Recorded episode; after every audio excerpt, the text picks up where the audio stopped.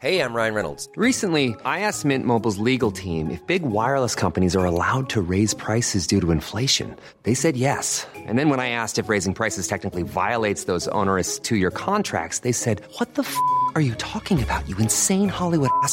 So to recap, we're cutting the price of Mint Unlimited from $30 a month to just $15 a month. Give it a try at mintmobile.com slash switch. $45 upfront for three months plus taxes and fees. Promo rate for new customers for limited time. Unlimited more than 40 gigabytes per month. Slows. Full terms at mintmobile.com. Cada noche, los expertos se reúnen para debatir los temas que hacen historia en una mesa de análisis distinta. Aquí las entrevistas con los personajes y líderes de opinión, junto al análisis profundo de los temas trascendentes. Alfredo Ceja conduce un programa de Frente en Jalisco por el 100.3 de FM. Iniciamos.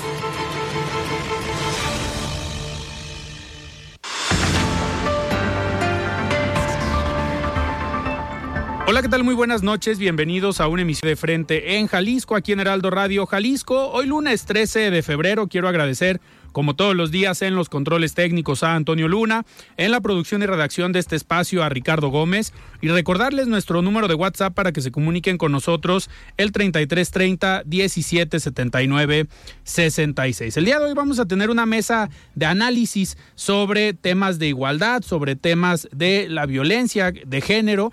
Nos acompaña aquí la secretaria de Igualdad Sustantiva entre Mujeres y Hombres, Paola Lazo.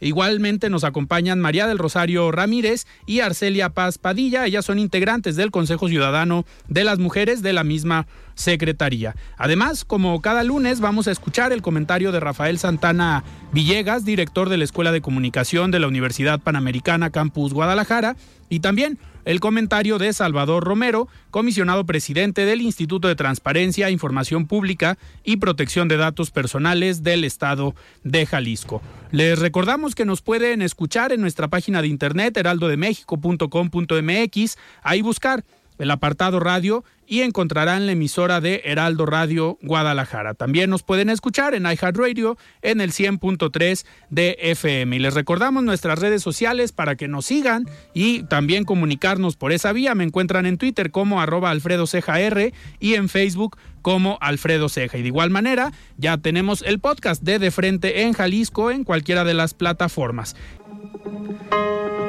El análisis de Frente en Jalisco.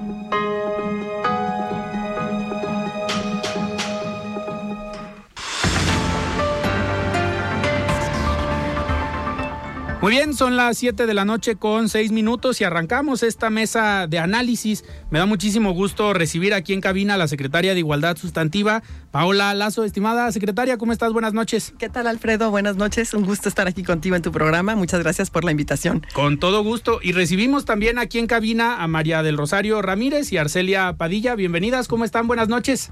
Bien, muchas gracias. Bienvenida. Un gusto estar por acá. Perfecto, pues vamos, vamos a platicar, eh, secretaria. Eh, primero me gustaría arrancar eh, analizando pues la problemática social que se tiene, pues no solamente aquí en Jalisco, a nivel nacional y a nivel mundial. tenemos como una colaboradora habitual todos los martes el comentario de Sofía Pérez Gas, que ella es presidenta nacional del Consejo Coordinador de Mujeres Empresarias. Y siempre sus comentarios eh, tratan sobre esta desigualdad que hay todavía al día de hoy en el sector empresarial, porque muchas veces pensamos que esto es exclusivo de gobierno o que es exclusivo de un nivel socioeconómico o que por educación podemos pensar o por nivel educativo podemos pensar que esta problemática se da más o menos. Y Sofía en sus comentarios siempre trata de ejemplificar que en las empresas los puestos directivos pues se tiene una grave problemática, son pocas las mujeres que tienen acceso a puestos directivos, hay diferencias en los salarios todavía, tanto en el empresariado como en el sector público, y es algo que ha dicho constantemente. Me gustaría poner esto como antecedente o como introducción para que nos, nos platicaras un poco de, a ver, la desigualdad, ¿cómo la estamos eh, viviendo hoy como una eh, sociedad aquí en Jalisco y a nivel nacional? ¿Qué tan grave es la problemática de la desigualdad? pues independientemente del sector en el que nos desenvolvamos. Claro, y, haces, me parece que es, que es, muy pertinente tu reflexión con la que arrancas, este, porque justo eh, lo que tiene que ver con, digamos, las brechas de participación de las mujeres en la vida pública y en el espacio público, uh -huh. ¿no? Que tiene que ver con el espacio, por supuesto, laboral, el espacio también político y el espacio que tiene que ver con la toma de decisiones, ¿no? Claro. Estos espacios que nos permiten que todas y todos participemos de las decisiones que nos competen y que nos involucran a todas y a todos, pues hay todavía una brecha uh -huh. importante de desigualdad en donde vemos que la participación de las mujeres todavía no llega a ser paritaria, no llega a ser equitativa, claro. digamos, y no llega a ser igualitaria, ¿no? Eh, hay varios niveles, digamos, de, en donde se manifiesta esta desigualdad. Este, por supuesto, un, uno primario y uno muy evidente tiene que ver con la diferencia en la participación laboral, uh -huh. ¿no? En donde todavía encontramos brechas importantes, en donde eh, las mujeres no tienen la misma posibilidad de, inter, de, insertarse, sobre todo al trabajo formal, ¿no? Claro. Porque en muchas ocasiones, al tener que asumir digamos, todavía por eh, esta visión tradicional que cree que las mujeres tenemos ciertas obligaciones naturales, ¿no? Y ciertos roles y ciertas responsabilidades naturales por naturaleza, por el hecho de ser mujeres, y los varones tienen otras, uh -huh. eh, encarga o encomienda o exige que las mujeres se dediquen en gran medida a lo que tiene que ver con la tarea de cuidados y la labor, ¿no? Del sostenimiento de la vida, el cuidado de la familia, claro. el cuidado del hogar, el trabajo doméstico. Y esto hace, entonces, que al tener que asumir esos roles y esas tareas, pues no puedan insertarse de una manera tan activa uh -huh. este, y con, eh, digamos, la misma carga horaria o el mismo nivel eh, de, claro. de, compromiso en términos de tiempo, digamos, que lo que hacen eh, los varones. Al tener ellas que asumir esta responsabilidad, empieza a haber una uh -huh. diferencia importante y entonces esto hace que en muchas ocasiones no puedan insertarse al mercado laboral formal. Por un lado, esto también, por supuesto, las aleja de tener prestaciones sociales ¿sí? sí. y de tener también garantías a, esto, a estos derechos. Y por otro lado, también hace que sin se, si, en caso de que sí se inserten al trabajo formal, eh, tengan que hacerlo en, en, partidas más cortas, digamos en tiempos eh, medios turnos o turnos por horas, uh -huh. y no puedan tener jornadas completas. Y entonces esto las aleja del poder generar también antigüedad en los trabajos, claro. de poder generar est estos, estos derechos laborales que también son parte de lo que tendríamos que tener tanto las mujeres como los hombres. ¿no? Entonces, esta, esta primera, digamos, desigualdad empieza además eh, a hacerse como un círculo, eh, digamos que es eh, desafortunado, en, en, sí. en, que coloca a las mujeres entonces en una situación en muchos casos de dependencia económica y al no uh -huh. tener la autonomía económica, pues tampoco pueden tomar decisiones sobre su vida, sobre sus proyectos de vida, sobre sus proyectos personales, por supuesto, sobre su cuerpo, sobre si quieren o no tener familia. Este, claro. Entonces, esta dependencia también hace que entonces no puedan, digamos, tomar decisiones con la misma libertad con la que la toman los varones y también las frena de participar en otros ámbitos de la vida pública, como sería en el ámbito de la participación ciudadana, en el ámbito de la participación política,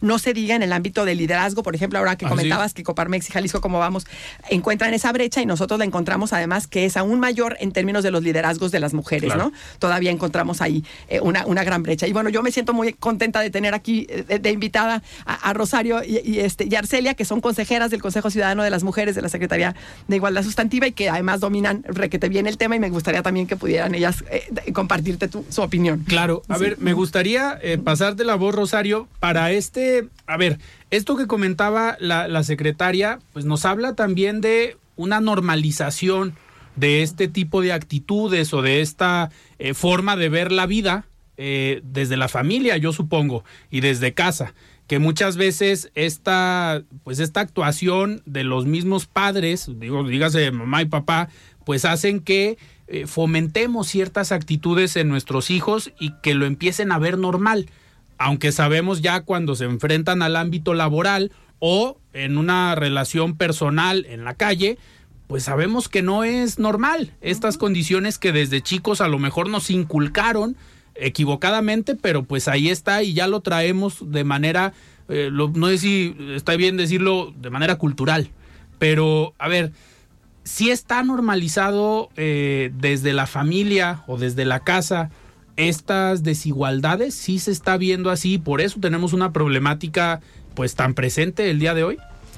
Yo creo que sí, pero no solamente en la familia. Creo que nuestra primer tarea es precisamente desnaturalizar la desigualdad, es decir, no no seguir perpetuando esta idea de que así nacemos, así nos morimos o así decidimos estar, ¿no? Incluso eh, un colega en la UDG juega mucho con esta con este discurso de eh, el, el pobre no es pobre porque quiere.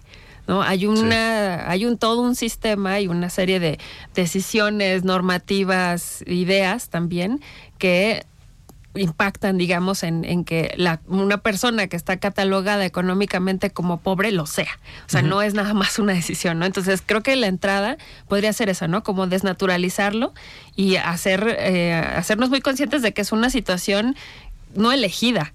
¿No? Sino Claro. que eso, que hay todo un sistema, una serie de decisiones, de desigualdades, de una cuestión cultural, como bien lo mencionas, que ha sostenido esas desigualdades, no solamente en cuestiones de género, sino también en cuestiones de raza, de etnia, de, no sé, em, otros componentes, ¿no? Otras condiciones como de discapacidad y demás. Y quizá lo que, lo que nos toca hacer es por un lado eso, ¿no? Como desnaturalizar esta idea de la desigualdad, quitarnos esta idea de que unos tenemos unos roles y otros podemos tener otros, Claro. ¿no? O sea, de que por nacer mujeres podemos acceder a ciertos espacios, pero hay otros que nos son negados. Y estas, o sea, a partir de la idea de que estas son ideas, o sea, que son como construcciones culturales que hemos hecho propias, pero que podemos criticarlas. O sea, así como las hemos creado, las podemos criticar. Entonces, ahora nuestra tarea es un poco esa, desmontar como todas esas ideas y todos esos fundamentos, ¿no? De las desigualdades que, que parten como de estos elementos culturales, para quizá crear otros mucho más equitativos, mucho más igualitarios, mucho más, Claro. no sé, que nos permitan habitar de una mejor manera, ¿no? Arcelia, en este, en este sentido, el cambiar el paradigma o la mentalidad de parte de la población, que me imagino yo que es un gran porcentaje, lamentablemente, el que tiene esta, esta percepción y esta forma de conducirse, eh, pues es un trabajo bastante complicado. Eh, ¿Por qué? Porque tenemos, creo yo, tenemos que empezar desde lo micro, o sea, desde el núcleo en la casa, desde el núcleo con el grupo de amigos, pero cómo hoy que si lo vemos como un tema cultural, cómo hacer que no seamos los que tratamos de cambiar esta mentalidad, pues los atacados, porque al final creo que se puede dar esa, esa problemática porque muchas veces las personas piensan que están en lo correcto y no van a aceptar ni siquiera una recomendación o un punto de vista ante su actuar en la sociedad. ¿Cómo, cómo le podríamos hacer?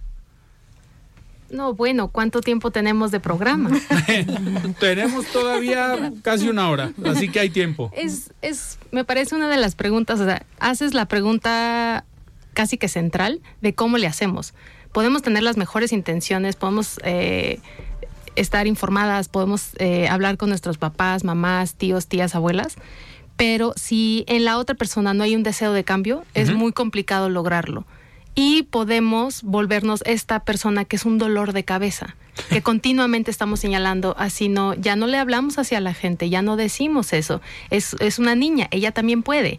Eh, el, el- el niño también puede. Entonces, eh, es, es muy complicado. Creo que quienes eh, estamos del lado tanto de la academia como del activismo, del eh, quienes son servidores y servidoras públicas, em, creo que ya aceptaron que tienen ese rol de ser una molestia.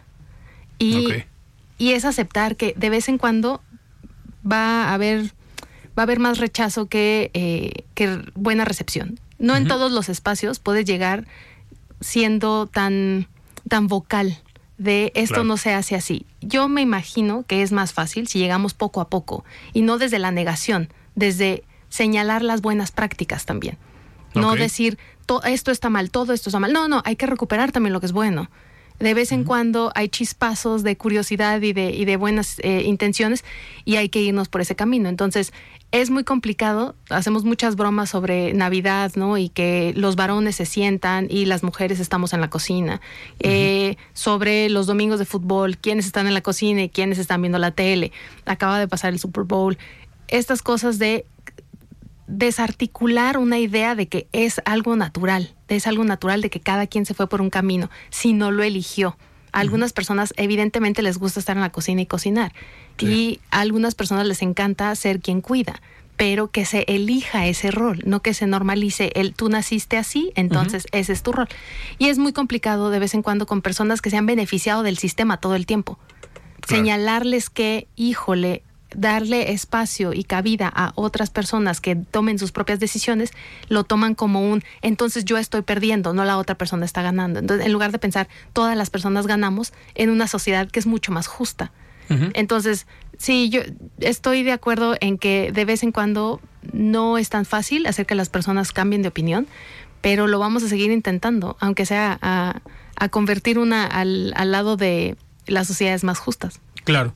Con este, con este tema, secretaria, sobre la postura de algunas personas que en algunos casos puede ser muy radical o están bloqueadas para decir, no, yo no voy a cambiar, yo así estoy bien y así me enseñaron desde chico. Eh, pero hay una relación directa entre estos conceptos de desigualdad y el paso siguiente que puede ser la violencia.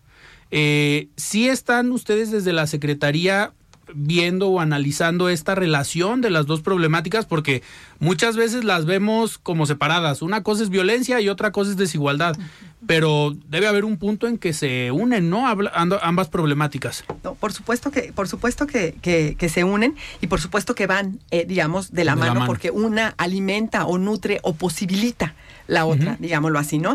Eh, en la Secretaría de Igualdad eh, Sustantiva entre Mujeres y Hombres, justo tenemos, digamos, dos brazos de acción. una es está a cargo, digamos, de la Subsecretaría de Igualdad de Género y la otra está a cargo de la Subsecretaría de Acceso de las Mujeres a una Vida Libre de Violencia. Y justo lo que intentamos es hacer acciones y programas y estrategias que abarquen las dos, porque estamos convencidas que si eh, terminamos con los, eh, eh, digamos, con los ciclos de desigualdad y, si logramos erradicar las condiciones de desigualdad que, que han estado además especialmente marcadas hacia las niñas, las jóvenes y las mujeres, podemos también entonces transitar a generar condiciones para vidas libres de violencia, ¿no? Y, lo, interesante es justo pensar, y me, me, voy a regresar un poquito al planteamiento que hacías en un momento con, Arcelia en esta, en esta situación de reconocer que hay resistencias, ¿no? O negación, o inconformidad, o ganas de decir, a ver, a mí no me van a venir a decir cómo tengo que cambiar. Eh, y, y que si entendemos que es parte del estar, como bien decía Arcelia, en esta condición de privilegio o de poder, porque soy yo quien manda, quien toma las decisiones o quien ocupa el espacio de toma de decisiones o de liderazgo. Y entonces ahora resulta que me tengo que hacer un ladito para que quepa también otra persona más, ¿no? En, el caso de, las mujeres, pero también en el caso de las personas con discapacidad, en el caso de las personas de la diversidad sexual. Entonces, esta resistencia es decir, a ver, pero ¿por qué me tengo que quitar? ¿No? Si yo aquí estoy muy bien. Entonces, lo que, hay, lo que creo que es un reto importante que tenemos también eh, quienes queremos generar e impulsar este cambio hacia las eh, relaciones mucho más justas y más igualitarias para todas y todas y por supuesto las relaciones no violentas es ¿Cómo hacemos para que la persona que está en ese espacio de poder también entienda ¿sí? Que eh, es, es el, el, hacerse a un lado y dejar que el otro eh, o la otra también entre y también quepa en la toma de decisiones, es una situación beneficiosa para todas y para todos y nos genera una, una visión mucho más amplia, mucho más amplia, mucho más diversa, una manera mucho más eh, creativa también incluso de afrontar los problemas, de afrontar los retos.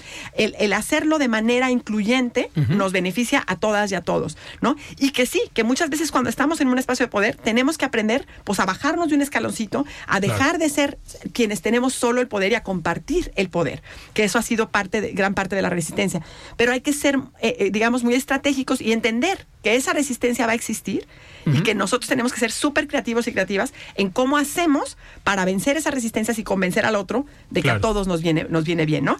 Y lo mismo sucede también con, con, lo que tiene que ver con la desigualdad y, eh, estas brechas que hacen que no haya autonomía económica, por ejemplo, y que al no haber, por ejemplo, autonomía económica, si yo no soy capaz de decidir de tener mi propio recurso y de decidir en qué se gasta y cómo se ejerce ese recurso, pues difícilmente voy a poder decidir cualquier otro campo de mi vida, ¿no? Dónde estudiar nuestros hijos, cuántos hijos quiero tener, en dónde queremos vivir. Entonces, porque como dependo económicamente de la otra persona, hago, creo que por tener el poder económico tiene más poder que yo de decisión, ¿no? Entonces, eh, el, ir trabajando para cerrar esas brechas de desigualdad nos va abriendo el camino para generar condiciones más dignas de vida para todos. Y claro, muchas veces, desafortunadamente, quien tiene el poder ¿sí? Quien tiene el poder económico, pero también quien tiene el poder psicológico, o quien tiene el poder del conocimiento, o quien tiene el poder físico de la fuerza, ¿sí? Es- eh, está tan normalizada esta desigualdad y está tan normalizado ese uso del poder que creen que pueden fácilmente primero Claro. gritarle, después zarandearla y después incluso eh, golpearle, ¿no? Entonces creo que tenemos que ir trabajando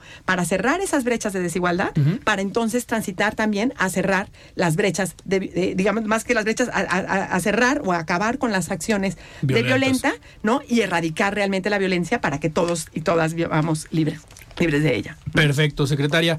Tenemos que ir a un corte antes de, de irnos. Vamos a escuchar el comentario de Salvador Romero. Él es presidente del Instituto de Transparencia e Información Pública del Estado de Jalisco. Estimado Salvador, ¿cómo estás? Buenas noches. ¿Qué tal Alfredo? Muy buenas noches, ¿cómo estás? Un gusto saludarte como cada semana a ti y a todo tu auditorio. Oye, pues esta semana quisiera platicarte que viene la fiesta más grande de México a Jalisco, la fiesta de la verdad, Alfredo. La fiesta de la verdad está organizada por el Instituto Nacional de Transparencia, el INAI, y busca acercar a las niñas y a los niños de todos los estados de la República al derecho a la información y a la protección de datos personales. Y esta, este mes, en el 17 de febrero, el viernes, le toca a Jalisco. Más de 4.000 niñas y niños estarán acercándose al derecho a la información, al derecho a la protección de datos personales, a la privacidad y les estaremos enseñando a exigir cuentas a sus gobernantes. Esta fiesta de la verdad está conformada por una serie de juegos eh, didácticos. Haz de cuenta, es como una kermés, Alfredo. Es una kermés donde los niños van a jugar lotería, van a jugar fútbol, van a hacer rallies, van a jugar béisbol, van a eh, ver eh, eh, festivales culturales, todo en el marco del conocimiento, del derecho a la información y a la protección de datos personales. Y además les vamos a entregar miles de premios. Todas y todos los niños que participen en esta fiesta de la verdad van a llevarse su premio por el puro hecho de asistir. Y además, aquellos que demuestren una mayor habilidad y conocimiento, pues se van a llevar sus premios adicionales, por supuesto. Entonces, pues es, un evento muy importante, Alfredo. Es, este evento, eh, el INAI lo lleva una vez al mes acá en Estado de la República y Jalisco estamos de pláceme porque vamos a ser el segundo estado de la República este año en recibir la fiesta de la verdad en el municipio de Tepatitlán de Morelos. Y quiero aprovechar para agradecer a Miguel Ángel Esquivia, su alcalde, por todas las facilidades que nos ha brindado para llevar la fiesta de la verdad para allá. Para nosotros en el ITEI, en el Instituto de Transparencia de Jalisco, era muy importante que la fiesta de la verdad llegara a alguno de los municipios de este estado, sacarla de la zona metropolitana, porque pues las niñas y los niños, digamos, de, de la zona metropolitana tienen más exposición a este tipo de, de información. Por eso era importante llevarla también a otros municipios, sacarla de las grandes metrópolis para pues que los niños y las niñas de estos municipios convivan con este tipo de, de conocimiento. La fiesta de la verdad busca explorar los derechos humanos en las niñas y los niños, que los conozcan, que, que los, digamos, ejerzan y que puedan hacerse unos buenos ciudadanos a través de su conocimiento. Es importantísimo para la democracia que niñas y niños puedan llegar a ejercer sus derechos, no solo cuando son adultos, desde ahorita. Entonces, también quiero agradecer al INAI, a la presidenta, la comisionada Blanca Lilia, a la comisionada Norma Julieta, que fue la que ideó toda esta fiesta, por haberse fijado en Jalisco y por traer esta fiesta, y por supuesto al, al gobernador del estado, a Enrique Alfaro Ramírez y al secretario de gobierno, porque acompañarnos a esta fiesta. Ahí estaremos en Tepatitlán el viernes a partir de las 8 de la mañana, Alfredo. Ojalá que nos puedas acompañar tú y todo tu auditorio. Muchísimas gracias. Siga con Alfredo Ceja y su análisis de frente en Jalisco por el Heraldo Radio 100.3. Mesa de análisis de frente en Jalisco con Alfredo Ceja. Continuamos.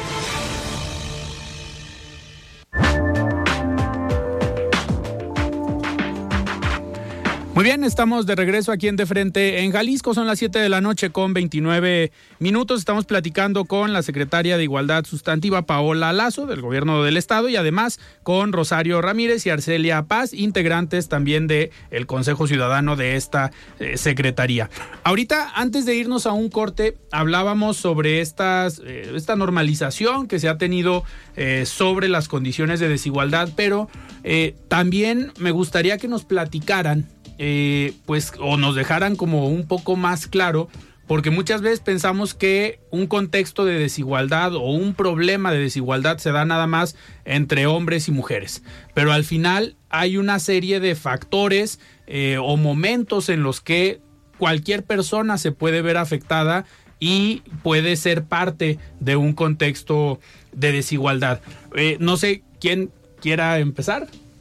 A ver, voy yo. Adelante. Bueno, en principio, eh, efectivamente, no solamente eh, el sexo que, que habitamos y el género que performamos también define muchísimo como a qué lugares podemos llegar y a qué lugares no. Otros elementos que cruzan eh, las desigualdades o que nos pueden revelar, digamos, distintos tipos de desigualdad, es por un lado la raza, eh, esta cuestión de que se hizo muy común también incluso en redes sociales, ¿no? Del el, el racismo y el racismo en la inversa, que era un invento, o sea, como todas estas cosas, ¿no? Eh, la raza, por supuesto, el género sí, eh, también la condición migratoria o, no- o no, ¿no? La, eh, las eh, discapacidad, como ya mencionábamos hace un rato, y también ahorita justo que decías que como hay como ciertas circunstancias que al final nos ponen a todos en una situación vulnerable, creo que de ahí sí, la violencia sí tiene un sentido que nos vulnera a todos, ¿no? Nos cruza al final a todos, no solamente la violencia de género, como bien decía Paola también, o sea, eh, hablar también de, de violencia de género y de desigualdad, pues es, son como dos hermanitos que se van alimentando mutuamente, ¿no? Entonces, eh, pues es estamos ahí, ¿no? Y, y- y lo que estamos haciendo también, por un lado, pues es ver eso, cómo hay no solo distintas capas, sino como hay un entramado que nos revela una serie de desigualdades sociales en general, pero sobre todo lo importante no es solo verlo, sino cuestionarlo.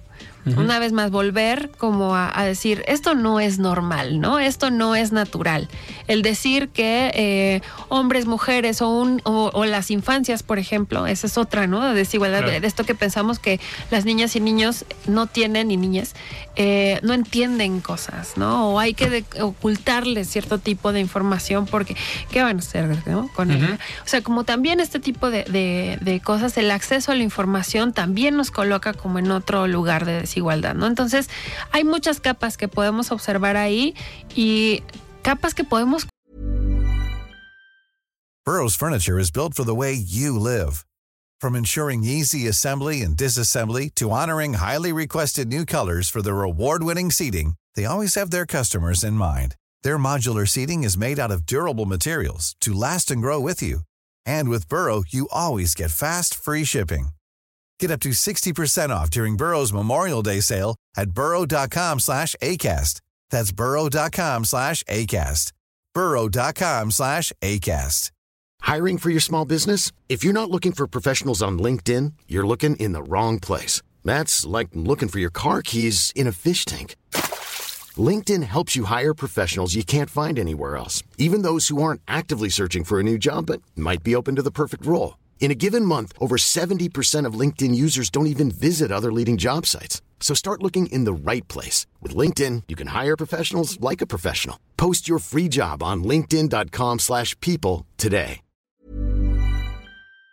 cuestionar todas. O sea, lo que quiero traer como a la mesa de manera permanente es esto, ¿no? Como el cuestionamiento permanente de, de estas normativas al final, o de eso que pensamos que siempre ha sido así, pero que en realidad lo hemos construido y que ahora estamos tratando de deconstruirlo para que estemos en otro lugar como mucho más cómodo, así cómodo, ¿no? Claro.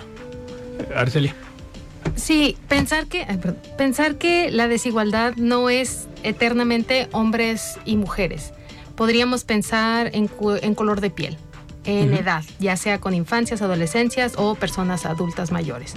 Eh, lo vimos con todo, eh, el display que nos aventamos con Wakanda y la discusión del poder prieto que traía Tenoch Huerta.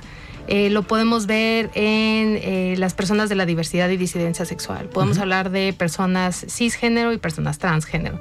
Eh, mujeres, no sé, de cierta clase social que van por la vida, evidentemente, no haciendo frente a las desigualdades de género, sí, pero posiblemente desde una plataforma mucho más cómoda que varones con otras situaciones y otros cruces, no tal vez de con un diferente color de piel o menos acceso a la educación y demás. Entonces, pensarlo como una matriz de desigualdad. Entonces, eh, incluso hay algunos modelos de eh, lo que le llamamos interseccionalidad, de dónde están los cruces, dónde se cruzan las historias, dónde se cruzan las corporalidades, las identidades, las experiencias y vivencias, de cómo eh, podemos de, alguna forma muy burda, y yo sé que no es el mejor sistema, pero podríamos pensarlo como un sistema de puntos. Hay algunas personas que tienen más puntos que otros, que hay, algunas personas que se pueden ubicar en, más cerca de un cierto centro, ¿no? En, alguna gráfica. Entonces, pensar que no, la, desigualdad no se define solamente a través del crisol de hombres-mujeres. Hay otros cruces, hay otras maneras de interpretarlo. Y cuando hablamos todo el tiempo de hacer o de trabajar hacia sociedades más igualitarias, no solo estamos pensando en el género, estamos pensando en sexualidad, en educación, o sea, invariablemente regreso a una cita de, eh, de, una autora que cité mucho en la tesis, que hablaba de que las sociedades que eh, eran em, justas y seguras para un tipo de personas, entre comillas, vulnerables, que no es el mejor término, pero personas vulnerables, eh, era un sitio seguro para el resto de las personas también. Entonces que pensáramos que no le conviene solo a ese grupo que necesita la atención y tal vez el cuidado y la ayuda, sino que lo pensáramos como de una vez que ese grupo tenga mejores, eh, eh, o sea, un acceso menos desigual a la vida social, nos convenía a todas y a todos. Entonces, sí, o sea, hay muchísimos cruces, cuestiones de religión también, cuestiones de todo tipo, o sea, todo lo podríamos desmantelar y cuestionar, no necesariamente abolir. Claro. Simplemente mejorar el sistema. Secretaria, con esto que comenta, digo, creo que sí vi la grafiquita y ver dónde se encuentra cada persona. Ahí me queda claro el gran reto que tienen como, como secretaría porque al final es identificar cuáles son esos sectores, cuáles son esas problemáticas para cada uno de los sectores y por ende la política pública o las acciones que tienen que emprender ustedes como eh, secretaría. Entendiendo esto, eh, ¿cuál consideras que hoy es el reto más importante que tienen como secretaría? Y no, digo, y no me voy a meter en un sector en específico, sino en general. Claro. Mira, yo creo que un gran reto, y me, gustó muchísimo cómo lo explicaron, por supuesto, Rosario y, Arcelia, un gran reto es justo colocarnos eh, estos lentes que nos permitan mirar a través de ese crisol, ¿no? Y que nos permita darnos cuenta y identificar en dónde están estas desigualdades, en dónde se colocan y por qué las desigualdades se manifiestan o se expresan de manera más profunda con ciertos grupos sociales o con ciertas poblaciones y, o con ciertas personas, ¿no? Por ejemplo, los pueblos originarios, ¿no? También, este, y entonces poder detectar y decir, a ver, aquí hay más brechas, aquí hay más necesidad de tener intervenciones específicas y focalizadas, ¿no? Y entonces el reto en el diseño de las políticas públicas, este, y de, de, de bajarlo a programas de acciones concretas, justo tiene que ver el colocarnos estos lentes y esta mirada que nos permita tener esta, esta mirada mucho más amplia, mucho más comprensiva de cuál es el contexto social en el que están surgiendo y desarrollándose estas desigualdades. Y en ese sentido, nosotros creemos eh, eh, que la perspectiva de género, que, que, viene y que se origina desde el pensamiento feminista, y la perspectiva de los derechos humanos son, eh, digamos, los lentes, o sea, hay que ponerse esa perspectiva a los lentes con los que miremos la realidad a la que nos toca atender, ¿no? Para entender las problemáticas sociales y a partir de esa comprensión mucho más profunda, poder generar estrategias, ¿no? Y entonces, eh, el reto de ponernos esos lentes que tengan la perspectiva de género y de derechos humanos me parece que es una, un gran reto que tenemos, porque además a mí me interesa que entonces todas las y los servidores públicos, eh, todas las personas que formamos parte del gobierno del Estado, pero también quienes forman parte de los gobiernos municipales, podamos colocarnos esa mirada sensible para entender los contextos comunitarios, los contextos sociales, los contextos de los pueblos eh, y de las regiones a las que a las que nos acercamos para atender y trabajar con ellas, para tener esta mirada focalizada por un lado. Entonces, esta transversalización que le llamamos de la perspectiva de género y de derechos humanos es un gran reto por parte de la Secretaría. Y otro gran reto es justo este cuestionar del que hablaba Rosario, ¿no? Este poder eh, invitar eh, por supuesto, a mí me corresponde invitar primero que a nadie a las y los funcionarios eh, públicos, ¿no? A cuestionarnos estas realidades, a no normalizarlas y a decir, a ver, ¿será que sí es cierto que es normal y que las mujeres tienen que encargarse de esto? ¿O será que sí es cierto y es normal que eh, los varones homosexuales no pueden ser buenos padres de familia? ¿No? Entonces, empezar a cuestionarnos. Esto que nos dicen que por naturaleza, yo siempre les digo, pregúntense si de verdad es natural, ¿no? Si de verdad es la biología la que determina, o más bien son las condiciones culturales y sociales que han sido históricamente injustas, históricamente desiguales y que lo han mantenido. Y entonces, a la hora de cuestionarlo, decimos, bueno, ¿y yo qué papel juego en eso, no? Entonces, creo que lo importante es aprender a ver esas desigualdades, esas discriminaciones, esos actos, aprender a cuestionarlo primero que nada en nosotros mismos y en nosotras mismas. Decir, a ver, yo aquí qué, ¿no? ¿Cómo me veo interpelado por esa desigualdad? ¿Yo qué? ¿Contribuyo o no? ¿La mantengo o no la mantengo? ¿Hago algo porque cambio o no? Y luego poder invitar a las colectividades, a las comunidades, por supuesto, a las instituciones, por supuesto al gobierno, sin duda, pero también a la familia, a la escuela, a la iglesia, a todas las demás eh, instituciones que formamos parte de la estructura social, para entonces darle la vuelta y generar ese cambio cultural del que hablábamos en un inicio, para construir sociedades mucho más justas e igualitarias. Entonces, esa es una gran apuesta. Eh, estamos también en el trabajo justo de una campaña que lo que quiere hacer es visibilizar esas desigualdades y que nos podamos preguntar como población, a ver, ¿la veo? ¿Dónde está y yo qué con, e, con, esa, con esa situación, no? Claro, me imagino que el invitar o analizar a los funcionarios públicos sirve como una muestra de la sociedad en general. ¿Cómo ha sido en el trabajo que llevan en la Secretaría esta sensibilización de los funcionarios públicos? Porque muchas veces pensamos en violencia de género, pensamos en desigualdad y en automático nos vamos con la policía. Y no necesariamente, a ver, cualquier funcionario público en cualquier ventanilla debe estar capacitado para atender eh, no necesariamente a una persona eh, con cierta condición, sino a ver, una persona con alguna discapacidad.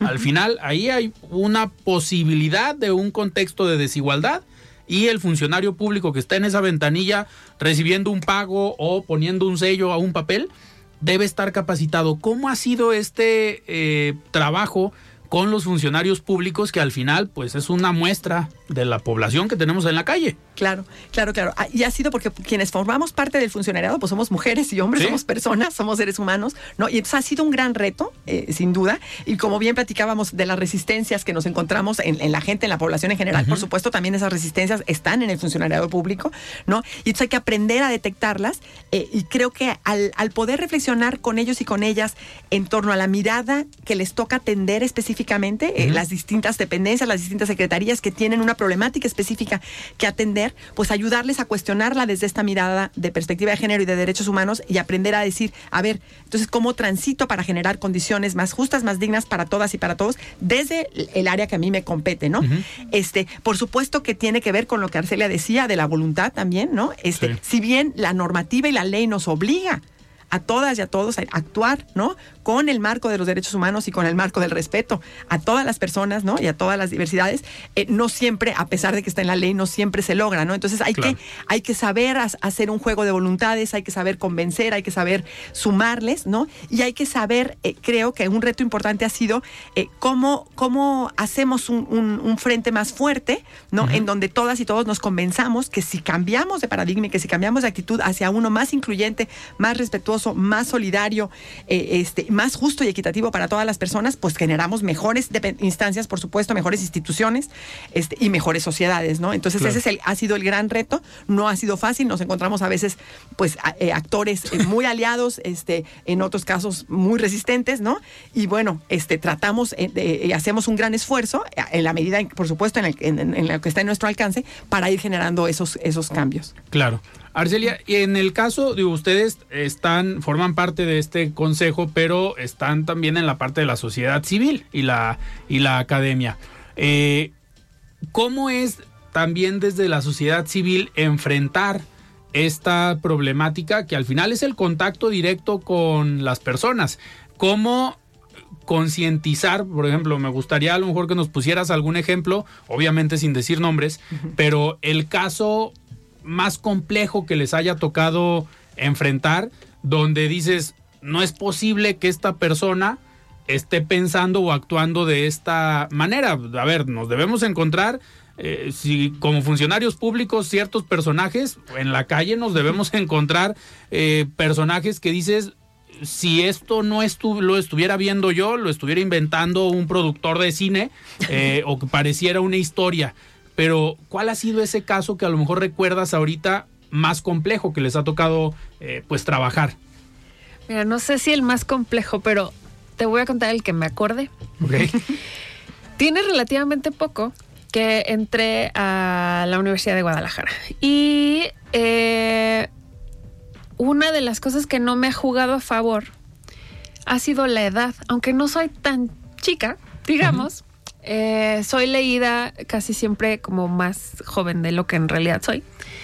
Y ha sido muy difícil que mis colegas varones me lean como una igual. Ok. Porque soy mujer, porque no me formé aquí, porque no tengo la edad o, o la edad que ellos esperan de una mujer con doctorado, etcétera, etcétera. Aun cuando tengo todas las credenciales Los títulos, académicas, claro. ¿no? Que, que se supone que avalan lo que pueda yo decir. Eh, un ahí, ahí viene lo del no decir un nombre eh, ¿no? un colega digamos en alguna reunión eh, dijo que que solamente los eh, los hombres y las personas que cumplían que tenían 65 años y más eran capaces de ser profesores realmente porque solo entonces ya habían dejado de aprender y ya podían enseñar entonces fue como Ya nos fregó a todos, claro, así como. Exacto, o sea, así como de. Y entonces la mayor parte de la planta docente, pues, ¿qué hacemos acá, no? Claro. Entonces fue, fue muy fuerte para mí como darme cuenta de eso y además de, de lo difícil que iba a ser. O sea, fue como una. Un vistazo de lo complicado que iba a ser para mí al menos y para las otras colegas que estaban conmigo en esa mesa, escuchando exactamente lo mismo, pasando por la misma edad casi por muchas críticas al respecto, eh, como encontrar un lugar donde nuestra voz fuera igual de considerada que la del resto y, y sin que hubiera como ese filtro de son mujeres, son jóvenes, no saben, ¿no? O sea, al menos como en, como en ese ámbito es suele ser, o sea, entre pares, es muy difícil que, que nos vean como pares. Y en términos como de relación con el alumnado, quizás es un poco más fácil, porque es verdad que o- quizás un poco cliché también, esto de las nuevas generaciones traen otra vida, y es verdad, ¿no? Sí. O sea, sí traen como otras experiencias a las que a lo mejor no, no estamos tan cerca, o a lo mejor sí, ¿no? Pero son mucho más abiertos, abiertas a, a nombrarse de maneras diversas, a notar como este tipo de tratos que yo ya hubiera querido en mi generación, que, que se hubieran notado. O sea, tan solo lo que vimos eh, con el Me Too, o sea, todas la, la, la forma en la que ellas y ellos reclamaron en su momento como una voz de yo no quiero más este tipo de violencia, yo ya no quiero seguir siendo una víctima, este, tal, tal, tal. O sea, todo, todo lo que salió como de ese, de esa, de ese movimiento fue súper interesante. Y con el tiempo, ahora que cumplimos que como tres años después de todo ese movimiento que vivimos, si no me equivoco, eh, todavía en nuestras clases nos ha ocurrido y lo hemos conversado, que hay em, sobre todo alumnas que se empezaron a involucrar con el feminismo y, y de ahí saltó, ¿no? Como a, a- a- a las organizaciones. Eh, a partir de ahí se empezaron a aliar con otras porque ya no querían seguir viviendo más violencia. Claro. ¿no? Entonces empezaron a hacer este como estos grupos independientes incluso dentro de la universidad y las propias universidades pues empezaron a reaccionar para detener como este tipo de violencias, ¿no? Entonces hay un gran reto hacia arriba, o sea, como las, eh, me refiero a eso como a- me entiendo como una generación intermedia, Sí. ¿no? Hay un gran reto hacia arriba porque nos enfrentamos justo con estas resistencias y también en este caso, en- al menos en el ámbito académico con el alumnado, porque traen otra agenda. Sí. Entonces tenemos que estar como muy, muy, muy listas para, para estar observando ahora esas agendas, atender como también estas necesidades que están surgiendo o que quizás siempre estuvieron ahí, pero ahora están siendo Claro. ¿no? expresadas. Y, y el reto se viene interesante para, para todas, todos y todes. Claro. A ver, ahorita estamos prácticamente un mes del 8M.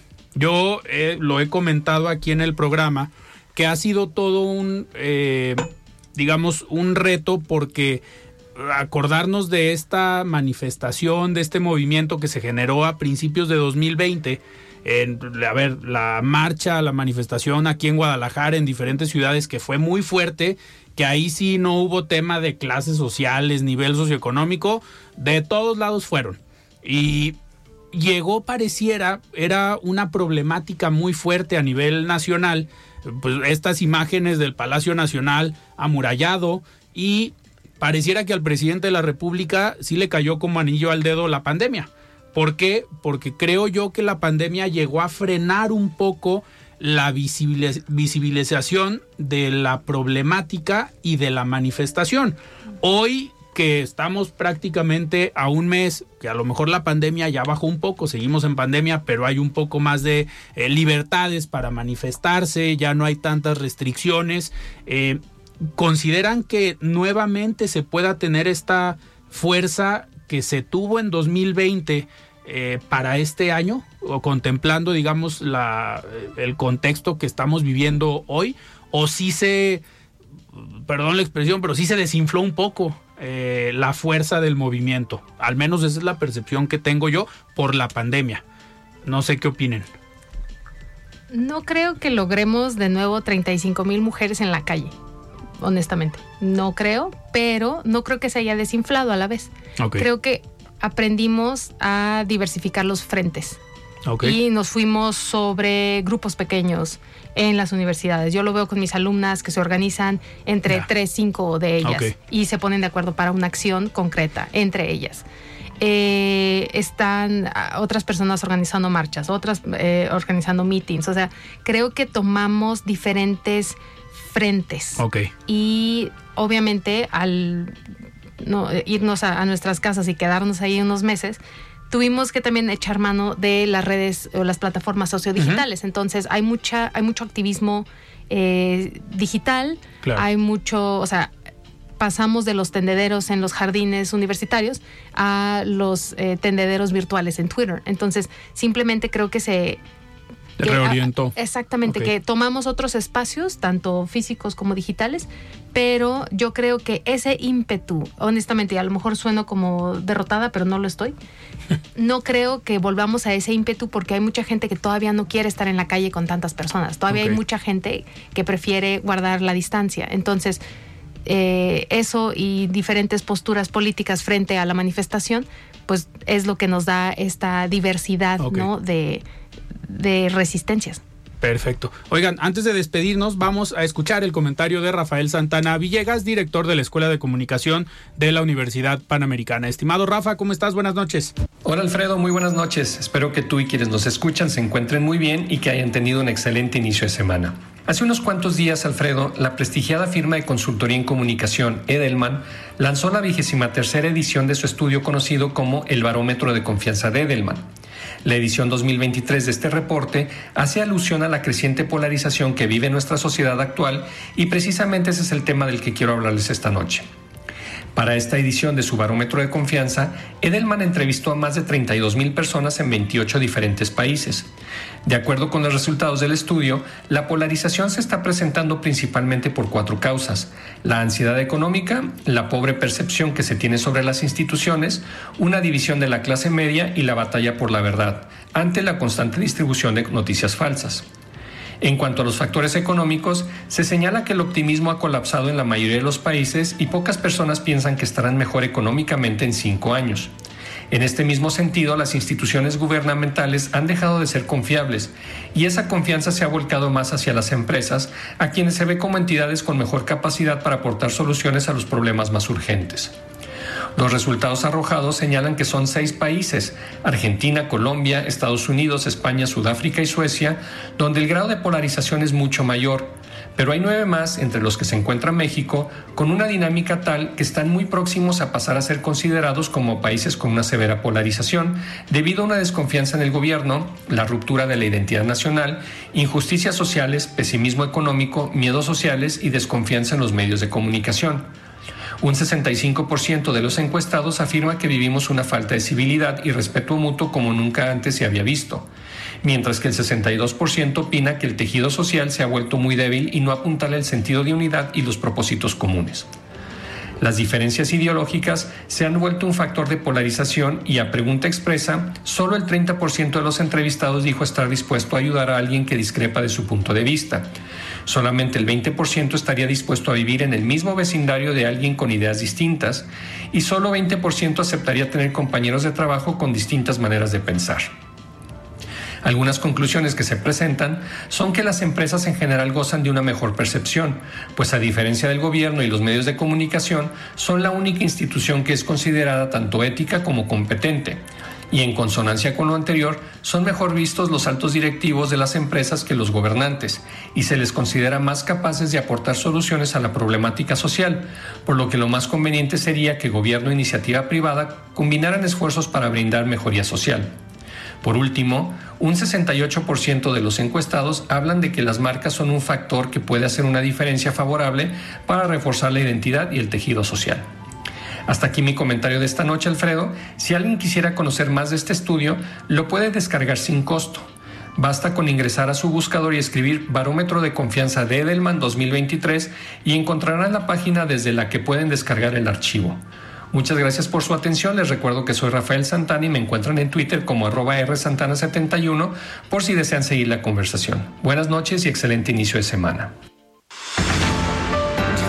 Gracias, Rafa, por este comentario. Secretaria, se nos fue el tiempo, nos despedimos. Muchísimas gracias. No, pues agradeciendo muchísimo la invitación, eh, Alfredo. Este, y bueno, y cerraría con una invitación no importa el lugar que ocupemos, en donde estemos, en el servicio público, en la sociedad, en la familia, en la academia, eh, pues invitarles a justo construir esta mirada mucho más comprensiva que nos permita cuestionar la realidad y decir, bueno, ¿qué parte, qué papel juego yo? En, ella y cómo podemos cambiarla para que sea una mucho más justa, más incluyente y no violenta. Y bueno, que estén atentos a la campaña que sacaremos la próxima semana y que esperemos que estén muy receptivos a ella. Muy bien, muchísimas gracias, Arcelia Rosario, muchísimas gracias. Buenas noches. Yo soy Alfredo Ceja, nos despedimos. Alfredo Ceja los espera de lunes a viernes para que junto con los expertos y líderes de opinión analicen la noticia y a sus protagonistas. Esto fue De Frente en Jalisco, otra exclusiva de El Heraldo Radio.